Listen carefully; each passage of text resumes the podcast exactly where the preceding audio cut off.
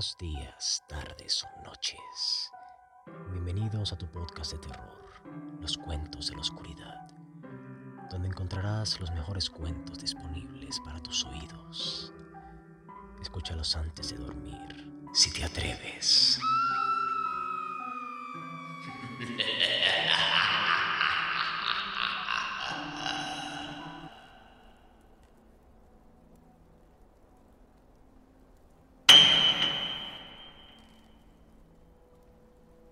El horror oculto. H.P. Lovecraft. Parte 1. La sombra en la chimenea. Los truenos estremecían el aire la noche que fui a la mansión deshabitada, en lo alto de la montaña de las tempestades, a buscar el horror oculto.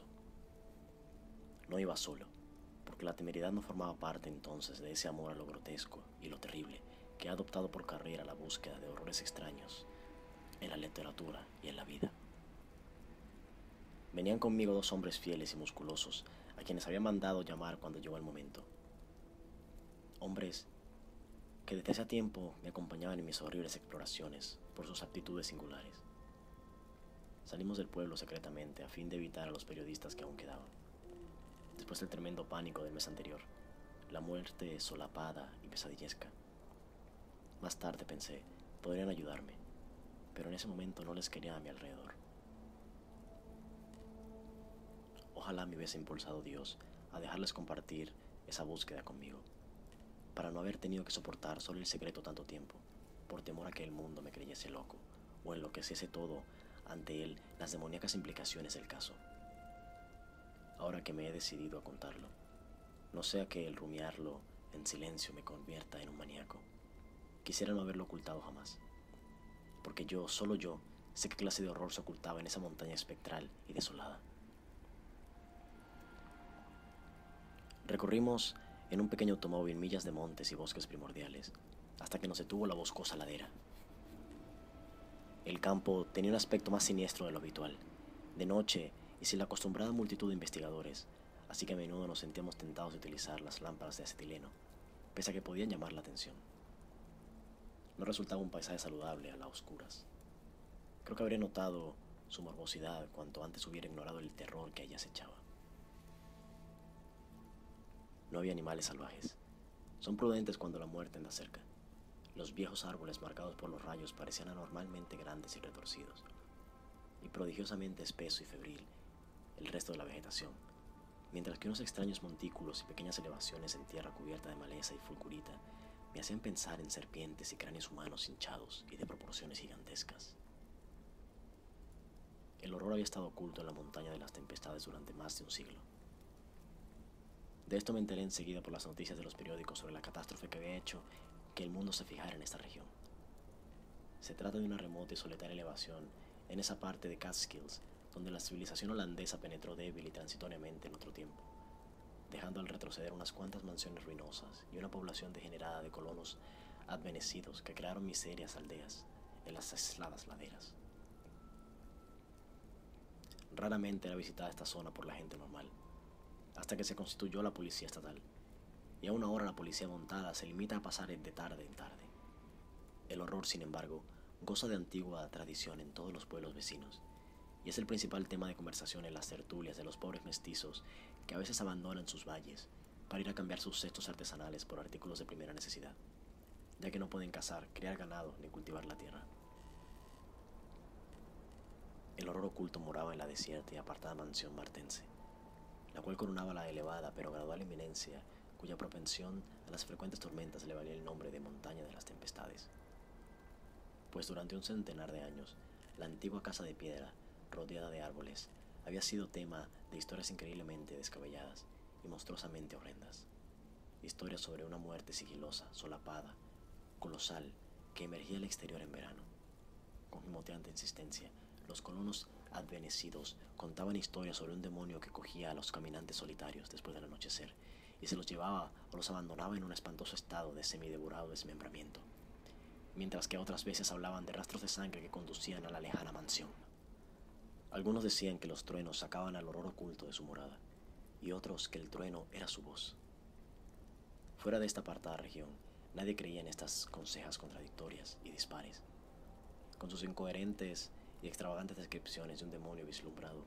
Sin embargo, ningún campesino ni aldeano dudaba que la mansión martense daba cobijo a una macabra entidad. La historia local impedía semejante duda. Sin embargo, cuando corría entre los aldeanos algún rumor especialmente dramático, los que iban a inspeccionar el edificio no encontraban nunca nada. Las abuelas contaban extrañas consejas sobre el espectro martense, consejas concernientes a la propia familia y a la extraña disimilitud hereditaria de sus ojos, a sus monstruosos y antiguos anales y al asesinato que había ocasionado su maldición. El terror que me había llevado a mí al lugar era la súbita y portentosa confirmación de las leyendas más delirantes de los montañeses. Una noche de verano, tras una tormenta de una violencia sin precedentes, la comarca se despertó con una desbandada de colonos advenedidos que ninguna ilusión podía haber originado. La horda miserable de nativos chillaba y contaba gimoteando que un horror indescriptible se había batido sobre ellos, cosa que nadie puso en duda. No lo habían visto, pero habían oído tales alaridos en una de las aldeas que inmediatamente supieron que la muerte reptante la había visitado. Por la mañana, los ciudadanos y la policía estatal siguieron a los sobrecogidos montañeses al lugar que, según decían, había visitado la muerte. Y en efecto, la muerte estaba ahí. El terreno en el que se asentaba uno de los poblados de colonos se había hundido a consecuencia de un rayo, destruyendo varias de las chozas malolientes, pero a este daño comprensible se superponía una devastación orgánica que lo volvía insignificante. De unos 75 nativos que poblaban el lugar, no encontraron ni a uno solo con vida. La tierra revuelta estaba cubierta de sangre y de piltrafas humanas que revelaban con demasiada elocuencia los estragos de unas garras y unos dientes infernales. Sin embargo, ningún rastro visible se alejaba del lugar de la carnicería. Todo el mundo convino enseguida en que había sido ocasionada por alguna bestia feroz. A nadie se le ocurrió resucitar la acusación de que tales muertes misteriosas no eran sino sordios asesinatos habituales en las comunidades decadentes. Solo cuando descubrieron la ausencia entre los muertos de unas 28 personas, renació tal acusación. Y aún así, resultaba difícil explicar la matanza de 50 por la mitad de ese número. Pero el hecho era que, en una noche de verano, había caído un rayo de los cielos y había sembrado la muerte en la aldea, dejando los cadáveres horriblemente mutilados, mordidos y arañados. Los despavoridos campesinos relacionaron inmediatamente esta atrocidad con la embrujada mansión martense aunque los pueblos se encontraban más allá de tres millas de distancia. La patrulla de policía se mostró más escéptica. Incluyó la mansión tan solo rutinaria en sus investigaciones y la descartó por completo al encontrarla vacía. Las gentes del campo y de los pueblos, sin embargo, registraron el lugar con minuciosidad. Volcaron cuanto encontraron en la casa. Sondearon los estanques y las fuentes. Registraron los matorrales y dieron una batida por el bosque de los alrededores. Pero todo fue inútil. La muerte no había dejado otro rastro que la misma destrucción. Al segundo día de investigación, los periódicos comentaron el caso extensamente, después de invadir los reporteros la montaña de las tempestades. La describieron con mucho detalle e incluían numerosas entrevistas que confirmaban la historia de horror que contaban las viejas de la comarca. Al principio seguí las crónicas sin mucho entusiasmo, ya que soy experto en esta clase de horrores. Pero una semana después Percibí una atmósfera que despertó extrañamente mi interés, de modo que el 5 de agosto de 1921 me inscribí entre los reporteros que abarrotaban el hotel de Lefferts Corners, el pueblo más próximo a la montaña de las tempestades, y cuartel general reconocido de los investigadores. Tres semanas después, la deserción de los reporteros me dejaba en libertad para empezar una exhaustiva exploración de acuerdo con las pequistas e informaciones detalladas que había oído recoger. Así que esta noche de verano, mientras retumbaba distante la tormenta, dejé el silencioso automóvil, emprendí la marcha con mis dos compañeros armados y recorrí el último trecho sembrado de montículos hasta la montaña de las tempestades, enfocando la luz de una linterna eléctrica hacia las paredes grises y espectrales a asomar entre los robles gigantescos. En esta morbosa soledad de la noche, bajo la balanceante iluminación, el enorme edificio cuadrado mostraba oscuros signos de terror que el día no llegaba a revelar. Sin embargo, no experimenté la menor vacilación, ya que me impulsaba una irrevocable decisión de comprobar cierta teoría. Estaba convencido de que los truenos hacían salir de algún lugar secreto al demonio de la muerte, Iba dispuesta a comprobar si dicho demonio era una entidad corpórea o una pestilencia vaporosa. Previamente, había inspeccionado a fondo las ruinas, de modo que tenía bien trazado mi plan. Elegiría como puesto de observación la vieja habitación de Jar Mantense, cuyo asesinato desempeña un importante papel en las leyendas rurales de la región. Intuía vagamente que el aposento de esta antigua víctima era el lugar más indicado para mis propósitos. La habitación, que mediría unos 20 pies de lado, contenía, al igual que las demás habitaciones, restos de lo que en otro tiempo había sido mobiliario.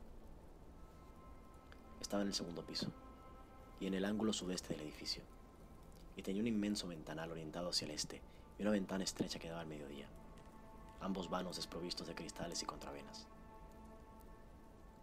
En el lado opuesto del ventanal había una enorme chimenea holandesa, con azulejos que representaban al hijo pródigo, y frente a la ventana estrecha una gran cama adosada a la pared. Mientras los amortiguados truenos iban en aumento, dispuse los detalles de mi plan. Primero até en el antepecho del ventanal, junto a otra, tres escaladas de cuerda que había traído conmigo. Sabía que llegaban a una distancia conveniente respecto de la hierba, ya que las había probado. Luego, entre los tres, entramos arrastrando el armazón de una cama de otra habitación y lo colocamos de lado contra la ventana.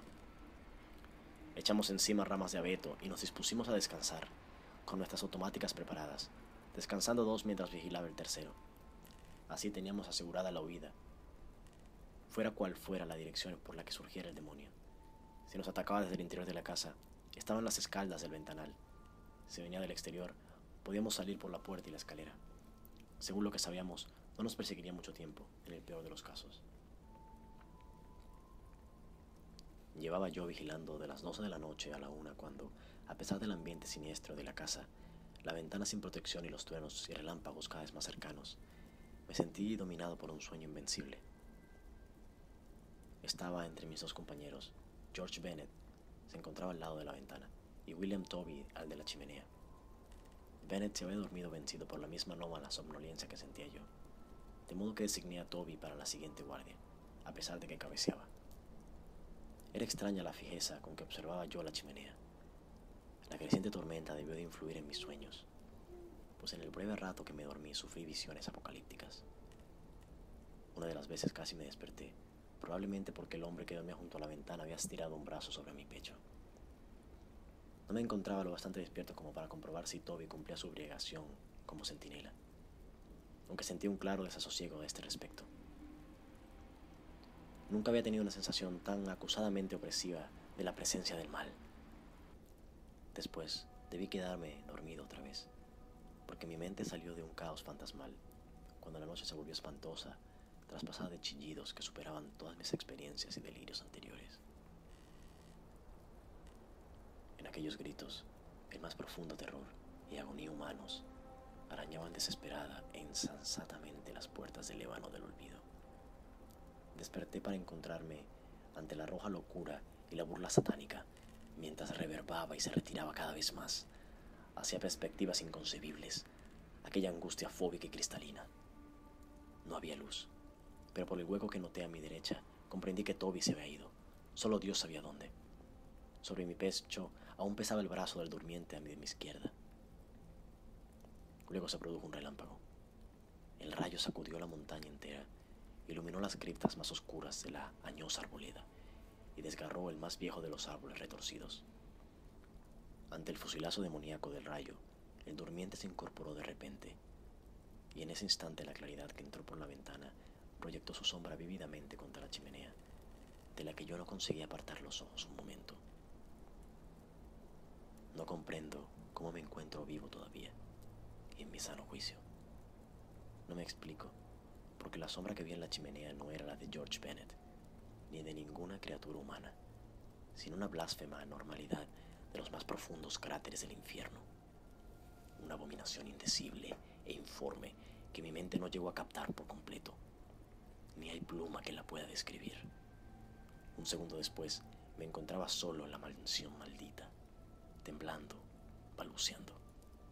George Bennett y William Toby habían desaparecido sin dejar rastro, ni siquiera de lucha. Nunca más volvió a saberse de ellos.